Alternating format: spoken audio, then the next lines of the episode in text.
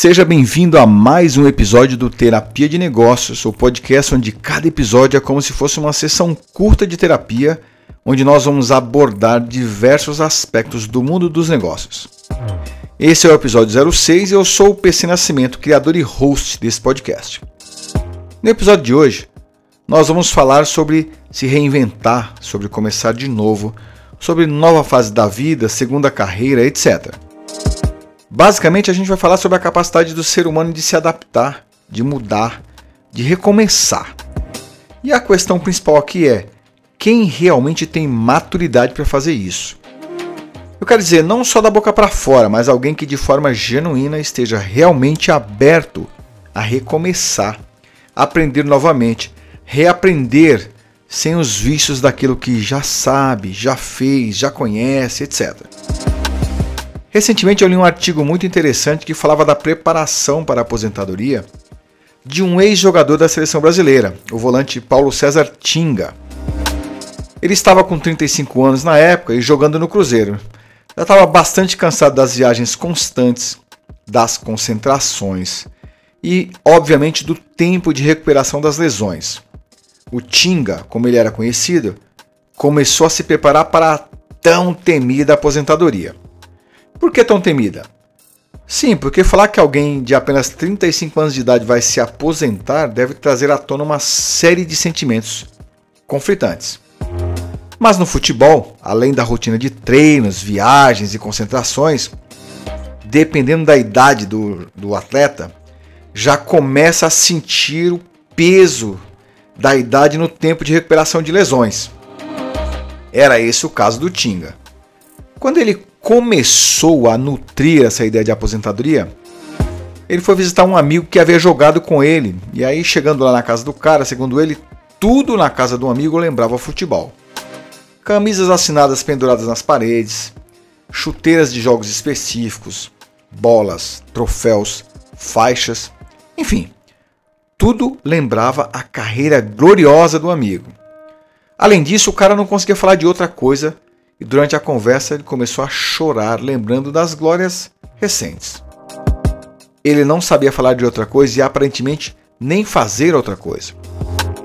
Segundo Tinga, naquele momento ele decidiu que ele não queria aquilo para ele. E aí ele foi procurar outros atletas aposentados, não só do futebol, mas também de outros esportes, para entender como é que esses caras lidaram com esse momento pós-esporte.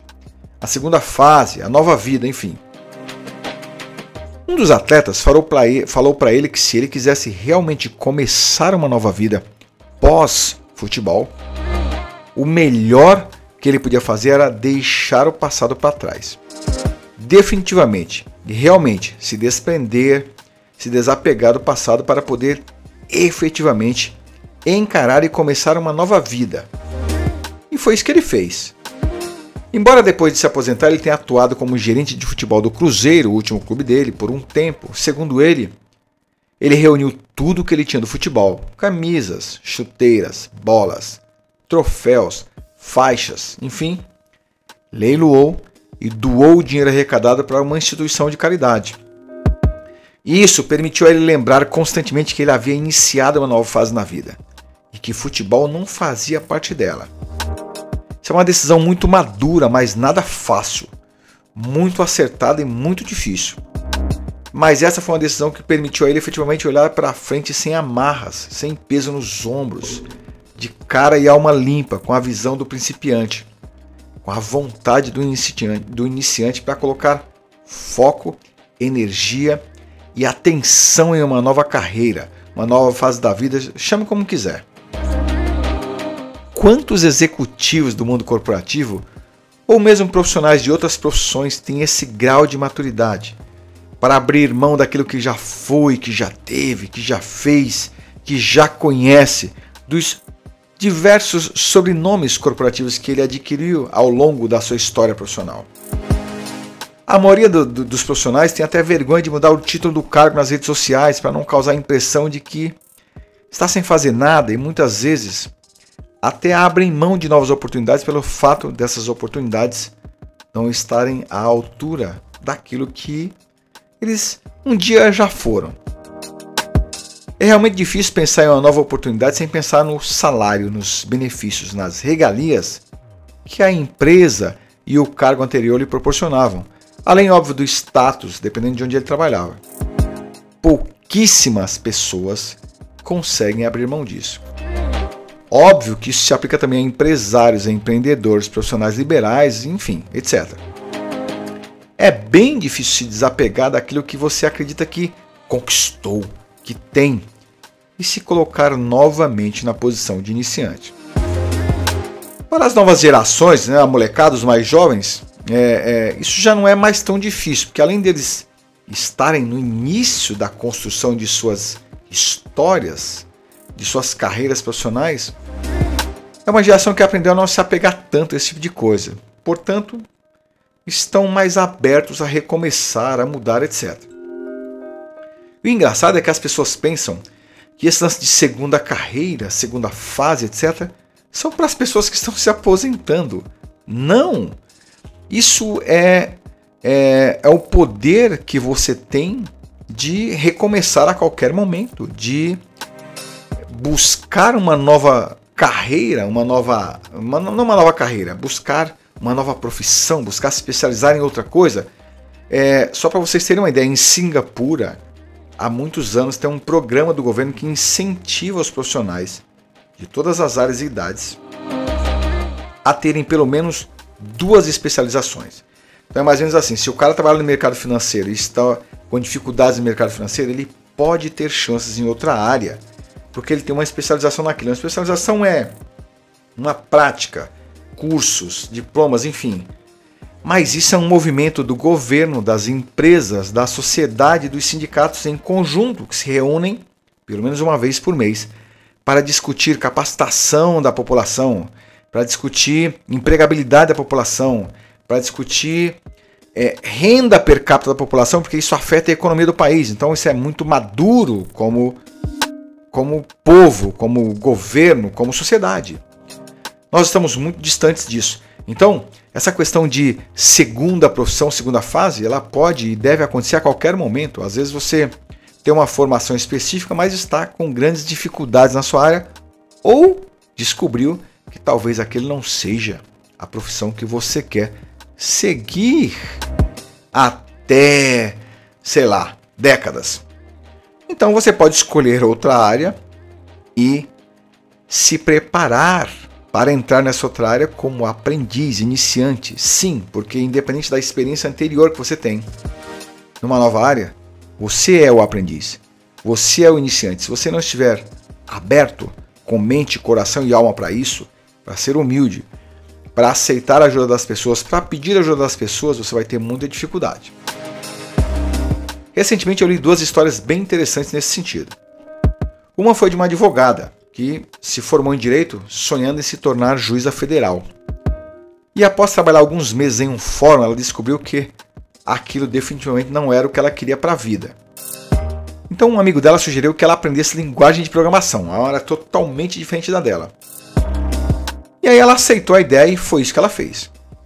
Embora seja uma transição muito difícil para alguém que fez direito, os pais dela ficaram muito preocupados com a carreira dela. Tipo, meu, você estudou um tempão, isso era o teu sonho, você conseguiu estar trabalhando num fórum, que é onde você pode se preparar para se tornar juiz, etc. E ela, quando eu li a matéria, ela falou que ela estava trabalhando com desenvolvimento de sistemas, ganhando seis vezes mais do que ganhava como advogada, e segundo ela, nunca mais voltaria para a profissão anterior. Ou seja, para aquela onde ela se formou. Ela estudou vários anos. Mas eu costumo dizer o seguinte: meu filho hoje tem 19 anos. E eu falo para ele, cara, você vai viver 100 anos. Perder um ano, dois anos, cinco anos, ou investir um ano, dois anos, cinco anos em algo que é, não é aquele que você quer, ok, que bom que você descobriu agora. Você tem muitos anos pela frente, você pode fazer muitas outras coisas. Outro caso que eu li foi de uma menina também que fez jornalismo e queria trabalhar como repórter, se não me engano.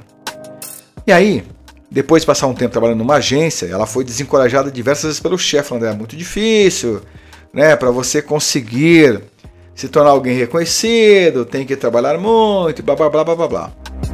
E aí ela viu que a empresa começou a entrar em dificuldade, ela viu muita gente da equipe sendo demitida e depois de alguns meses ela mesma foi demitida. E aí ela falou: não vou mais voltar. Ela resolveu apostar em outra área. Então ela decidiu estudar por conta própria para se tornar cientista de dados. Então ela fez um plano e ela estudava cerca de 6 horas por dia diligentemente, fazendo cursos gratuitos, buscando material no YouTube, com uma, uma agenda mesmo.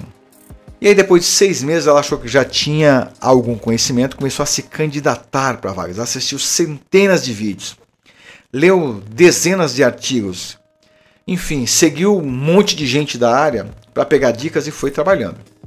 Então ela começou a se candidatar para vagas nessa área como cientista de dados. Isso tudo no meio da pandemia, em 2020. Aí depois de um tempo ela conseguiu emprego. E no emprego que ela está, primeiro emprego na área de cientista de dados. Ela já teve três aumentos de salário e já foi promovida três vezes por uma razão muito simples. É uma área de uma carência enorme de profissionais bons. Provavelmente ela se tornou, ela se esforçou muito, se tornou boa naquilo. E a empresa está mais do que certa em fazer o máximo para tentar retê-la. Porque o risco da empresa perder um profissional assim, para empresas americanas que estão oferecendo salários de 6 mil dólares mês aí, que para os Estados Unidos não é nada, mas aqui nenhuma empresa consegue concorrer.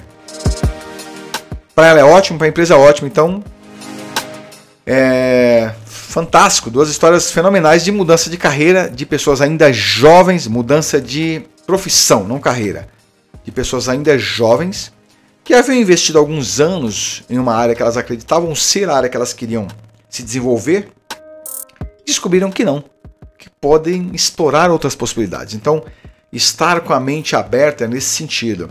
Por que, que eu preciso me empreender? Só porque eu investi quatro anos, cinco anos de uma faculdade?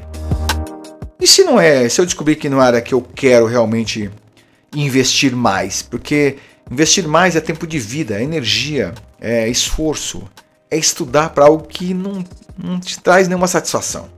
Então, não é legal.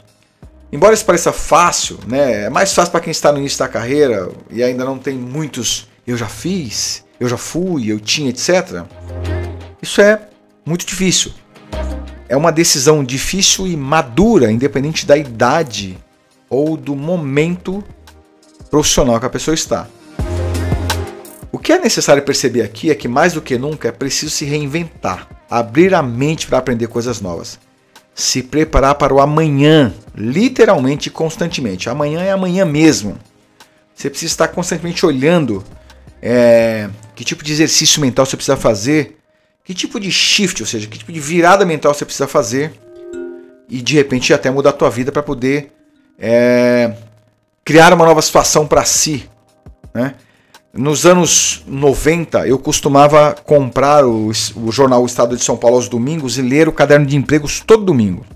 Não porque eu queria procurar empregos, mas porque eu queria entender que é, tipo de habilidades as empresas estavam demandando para eu saber se eu estava preparado para, se amanhã eu fosse mandado embora, eu ter algum grau de empregabilidade. Então faço isso desde sempre. Eu estudava coisas que estavam muito além ou que não tinham nada a ver com aquilo que eu fazia naquele momento, me preparando para um segundo momento que eu não sei se podia acontecer ou não, se podia ser uma decisão minha ou da empresa. Então, se preparar para esse segundo momento, essa segunda fase, como fez o Tinga, é algo que pouquíssima gente faz. Eu tenho um amigo que foi executivo C-level de diversas empresas multinacionais, foi CEO de empresas que faturavam bilhões por ano. É bilhões. Não é, não é, não é, não estou exagerando não. E quando ele se aposentou, o que, que ele fez?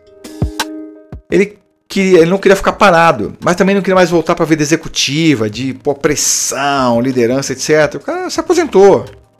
Ele começou a estudar cybersecurity e se especializou nisso. Se certificou em LGPD e criou uma consultoria nessa área. Mas não é que ele contratou um monte de gente para fazer o trabalho. No começo ele mesmo implementava, ele estudou e tirou diversas certificações técnicas para isso. Depois ele começou a contratar gente para montar a equipe, mas ele sabe fazer.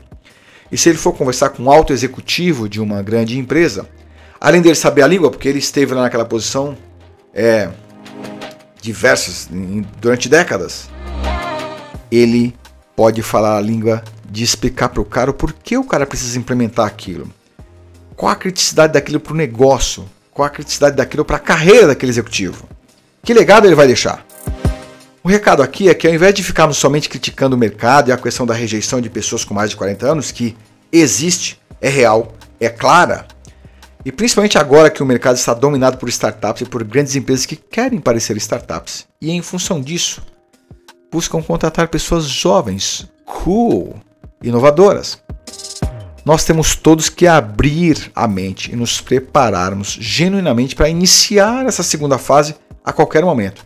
Aprender uma nova profissão, desenvolver novas habilidades e principalmente estar aberto para trabalhar em outra área que não tem nada a ver com a que você trabalha hoje. Então, nós falamos de duas coisas aqui. Uma é estar com a mente aberta para realmente, efetivamente, recomeçar ou começar uma nova fase profissional e, segundo, ter maturidade de se preparar física, mental e emocionalmente para esse momento e para as escolhas que você vai ter que fazer.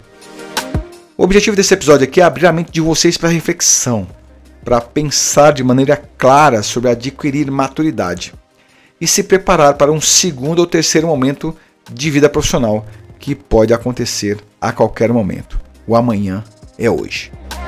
Muito obrigado pela sua audiência. Um abraço e até o próximo episódio.